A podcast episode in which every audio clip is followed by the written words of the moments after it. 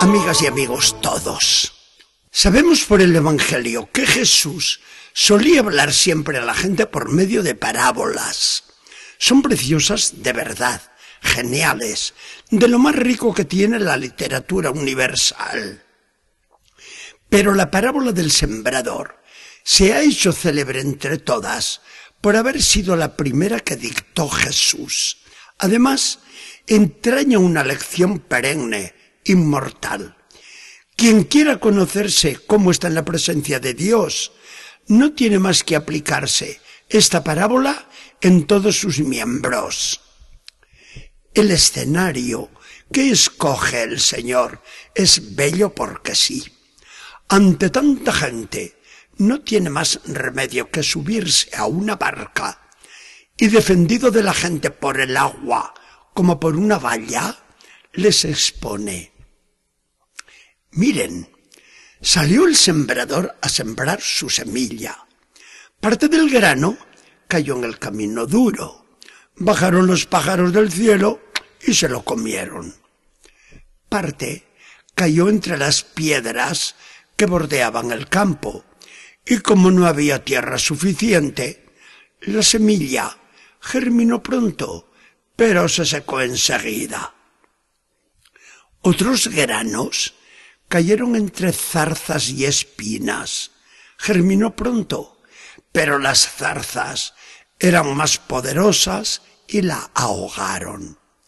Parte cayó en tierra buena, germinó y dio una magnífica cosecha. Parte del grano rindió el ciento por uno, parte el sesenta, parte el treinta. Jesús no dijo más. Añadió solamente, quien pueda entender, que entienda.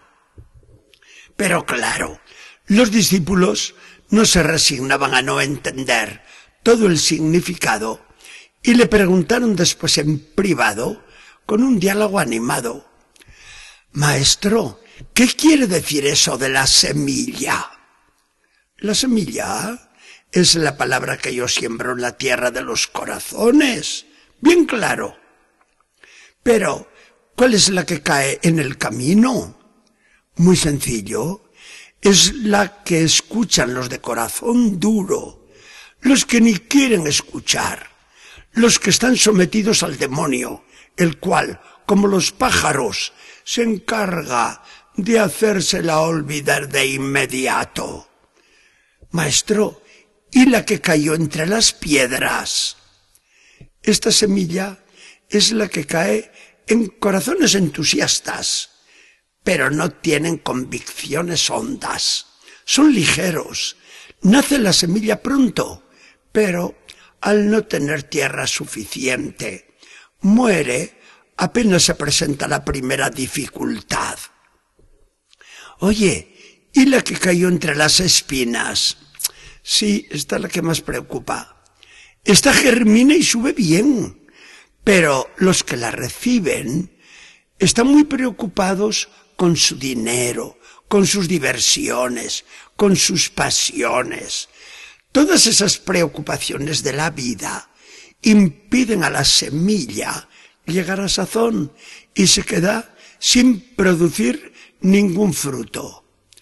O la palabra o el mundo y escogen el mundo. Oye, Señor, ¿y la de la tierra buena? Esto es muy fácil de entender. Son aquellos que tienen el corazón bien dispuesto y hacen fructificar la semilla. Pero no todos tienen la misma generosidad.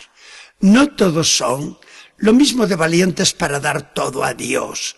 Unos se contentan con pocas obras buenas, otros abundan mucho más y otros por fin lo dan todo a Dios. No se reservan nada. Producen cien por un solo grano. Realmente que esta parábola no es para explicarse. Es tan clara, tan nítida, tan inteligible, que mejor que las explicaciones son los ratos que nos hace pasar en la presencia de Dios examinando nuestras conciencias. Todos escuchamos la palabra de Dios, o la leemos en la Biblia, o se nos explica en la predicación de la iglesia, o la sentimos en lo íntimo de nuestra conciencia. Dios nos habla y Él espera una respuesta. ¿Qué le decimos a Dios con nuestras palabras? ¿Qué le contestamos con la oración? Y sobre todo, ¿qué le probamos con nuestra manera de actuar en la vida? Nosotros, por la gracia de Dios, no somos el camino duro. Si lo fuéramos, no estaríamos ahora escuchando un comentario al Evangelio. Los del camino duro ni se molestan en oír la palabra de Dios. No les interesa. Sin que se den cuenta, llevan a su lado al demonio, que se encarga, como buen pájaro que es, de taponarles los oídos y de quitarles toda idea de Dios, de la vida eterna, de su propia salvación. Los deja que duerman tranquilos. Permanecer indiferentes ante la palabra de Dios es una de las señales más preocupantes de que una persona va por la senda de la perdición. Por el contrario, la afición y la asiduidad a escuchar lo que Dios nos dice y la Iglesia nos enseña es una señal inequívoca de que Dios nos llama y nos espera. Si no somos el camino, gracias a Dios, no nos dicen nada las piedras, las de los entusiastas inconstantes, y eso de las zarzas y las espinas. Si no es Dios la primera preocupación de la vida, sino que se pone en su lugar el Dios oro, el Dios placer, el Dios popularidad, viene el fracaso más lamentable. Las zarzas tienen una fuerza tremenda para impedir el desarrollo de cualquier otra planta a su alrededor. No, nosotros no queremos ser nada de eso, ni camino duro, ni tierra con pedruscos o cubierta de zarzas.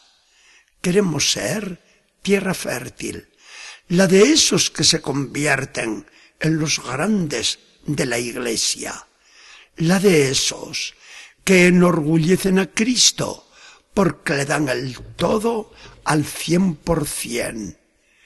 Queremos, en fin, ser la tierra que nunca hace fracasar a Cristo, porque sabe bien dónde deposita la riqueza de su palabra. Señor Jesucristo, deposítala en mi mente y en mi corazón. Que el Señor nos bendiga y acompañe.